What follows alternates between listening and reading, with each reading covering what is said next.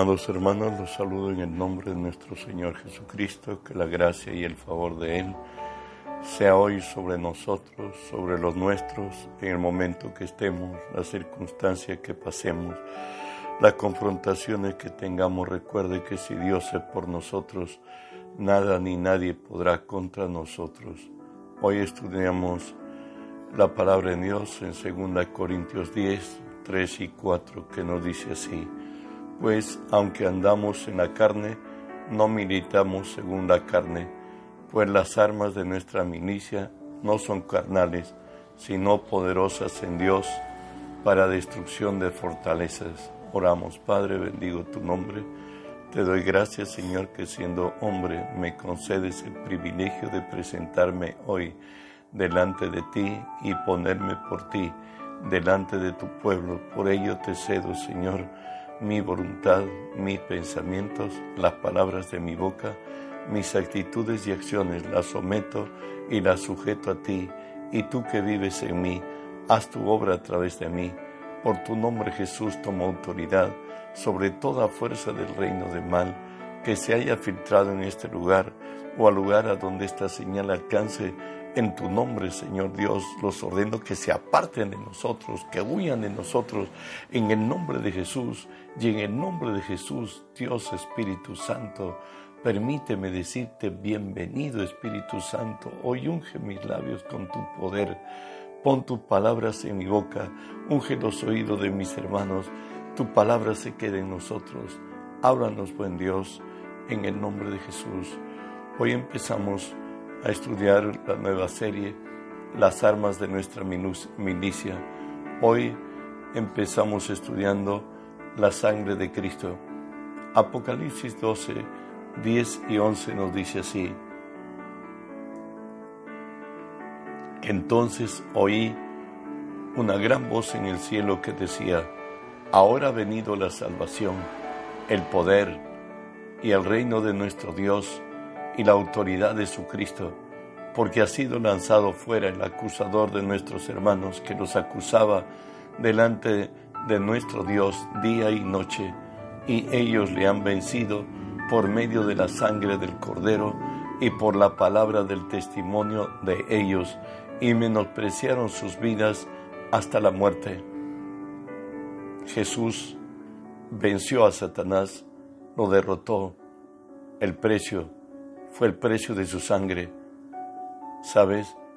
Las escrituras declaran la real importancia de Dios, que Dios da la sangre. Deja sentado que en ella, por cierto en la sangre, está la vida de la carne, y sentencia que sin derramamiento de sangre no se hace remisión, y afirma que ella es el elemento necesario para la expiación de la persona como nos dice Levítico 17, 10 y 11, porque la vida de la carne en la sangre está, yo los he dado para hacer expiación sobre el altar por vuestras almas, y la misma sangre hará expiación de la persona. Entonces, ¿qué cosa es expiación? Es un sacrificio de sangre establecido por Dios para el perdón de pecados. Recuerde que en la cruz Jesús con una sola ofrenda nos hizo perfectos para siempre a los santificados. Y Hebreos 9 habla de la perfección de la obra de Jesús, donde nos dice, porque no entró Cristo en el santuario hecho por mano, figura del verdadero, sino en el mismo cielo, para presentarse ahora por nosotros ante Dios y no para ofrecerse muchas veces como entra el sumo sacerdote en el lugar santísimo cada año con sangre ajena.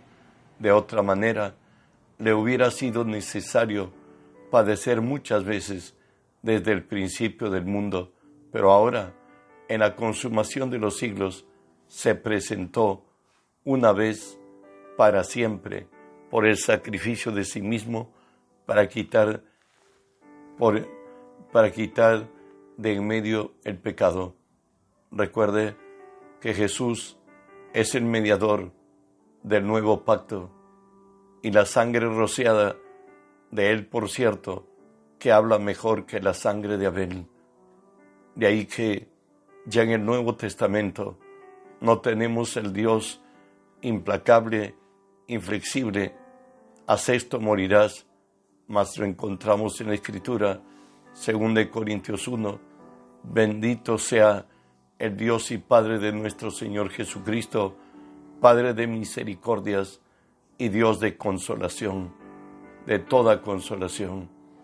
¿Sabe la importancia espiritual de la sangre de Cristo?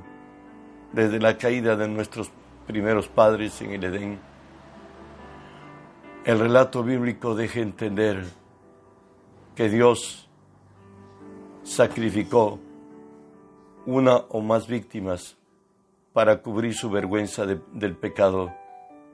Este acto divino grabó en la mente de ambos, por cierto, Adán y Eva, que el pecado tiene que ser expiado por sangre. Génesis 3:21, a la caída de Adán y Eva, Jehová Dios hizo al hombre y a su mujer túnicas de pieles y los vistió. En otras, hubo un sacrificio de sangre para cubrir la vergüenza del hombre. La ley instituyó que para que los pecados sean remitidos se tiene que derramar sangre, como lo dice Hebreos 9:22. Y casi todo es purificado según la ley con sangre, y sin derramamiento de sangre no se hace remisión. Fue Israel a quien Dios instruyó la manera como ellos deberían reparar al Dios santo y celoso por sus maldades y transgresiones. Según la ley tendrían que ofrecer por estos, por sus pecados, en el tabernáculo sacrificios de sangre. Las ofrendas por el pecado se presentaban sobre el altar de sacrificio, donde la flama consumía el holocausto de día y noche. Este sacrificio enseñaba a la conciencia nacional e individual lo siguiente. Primero, que Dios está airado todos los días contra el pecador, como lo va a decir Salmo 7:11, que el costo del pecado es la muerte. Eso ya lo encontramos en Romanos 6:23, porque la paga del pecado es la muerte, nos dice, y de que continuo el sacrificio lo que significa es la paciencia en la esperanza que un día vendrá el Mesías prometido que los salvará eternamente. Recuerden que la confrontación de Dios frente al adversario del hombre, para este caso usado la serpiente en el Edén, el Señor le dijo, a la serpiente al confrontarlo, Génesis 3:15, y pondré enemistad entre ti y la mujer, por cierto, le dice Satanás, y entre tu simiente y la suya, este te herirá en la cabeza y tú le irás en el calcañar. Dios se dispuso a redimir al hombre a precio de su propia vida. Este te herirá, le dijo a la serpiente en la cabeza, te dará herida de muerte, pero tú le herirás en el calcañar. Deuteronomio 18, 18. La ley preveía de que un día, un día vendría el Salvador.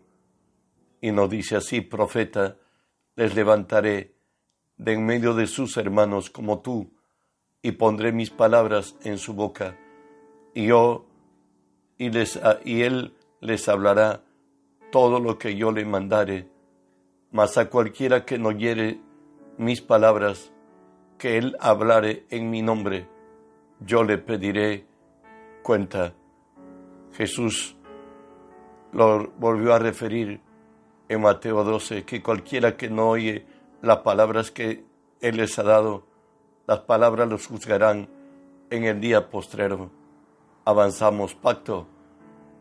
Es el acto más sublime que el hombre hace y este tiene como fundamento la palabra empreñada y en ella descansa el honor, es decir, lo que es y la honra, lo que se vale como persona. Faltar a la palabra empeñada se penaba con la muerte. Teológicamente, pacto quiere decir lugar donde corre sangre. De ahí que el matrimonio es un pacto y en el Antiguo Testamento se exigía la misma noche de, de boda que se mostrara la ropa de cama como señal de que ese pacto había sido hecho con sangre. Avanzamos.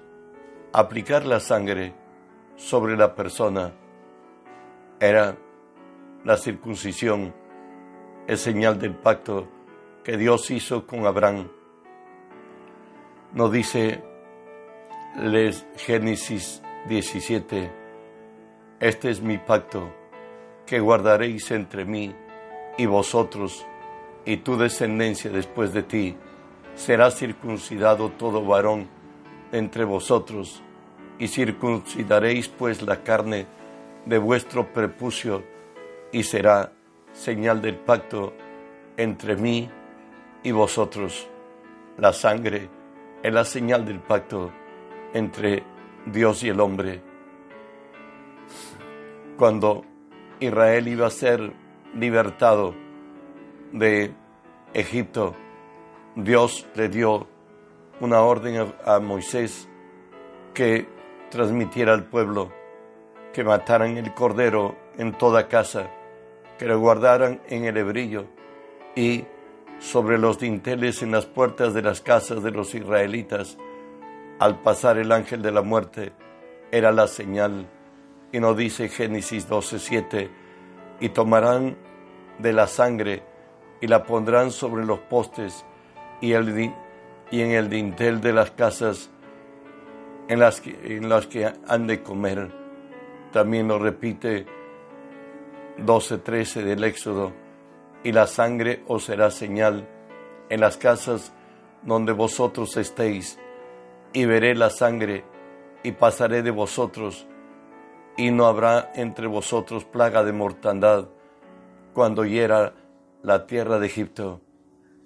Sabe los beneficios de la sangre de Jesús. Es el sello del pacto entre Dios y su pueblo.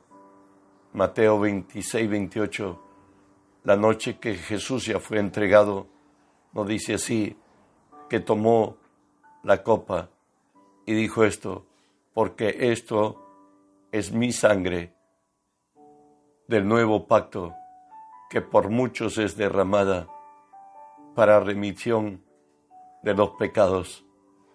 Su sangre es la sangre del nuevo pacto para el perdón de los pecados de cuantos por gracia nos acercamos a Él. Somos legalmente comprados por esa sangre, nos dice Efesios 1.7, en quien tenemos redención por su sangre y perdón de pecados, según la riqueza de su gracia.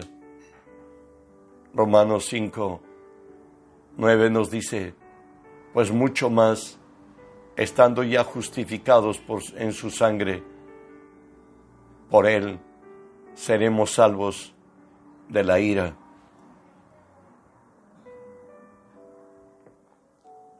La sangre destruyó el imperio del reino de las tinieblas, la sangre de Cristo, por cierto.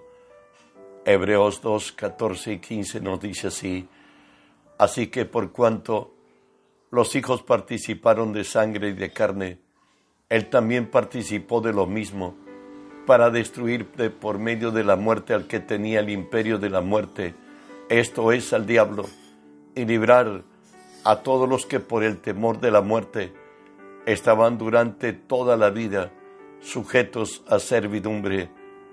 Jesús, Él se hizo hombre, la única manera de redimir al hombre es ofrendar su propia vida en su sangre y él le lanzó la carnada a Satanás y dijo, tengo poder para darla mi vida y tengo poder para tomarla a mí mismo.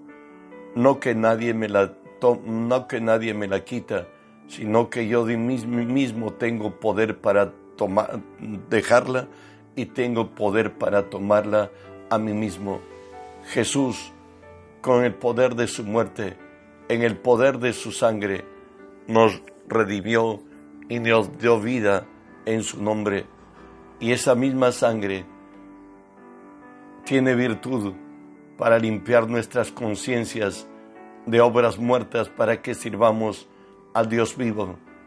Dios en esta dispensación ya determinó no vivir en, en templos hechos por manos de hombres, sino en el templo que es de su espíritu, donde en los elegidos por Él desde antes de la fundación del mundo, alcanzados en esta gracia, para que Él viva en, en el hombre, tendría que ser santificada aquella casa donde Él había de vivir, y de ahí que venido a Cristo, lo primero que llega es la sangre de Cristo para extinguir nuestro dolor, nuestro quebranto, nuestra miseria, lo que nos causaron, lo que hicimos en desatino, todo fue extinguido por el poder de la sangre de Cristo para que sirvamos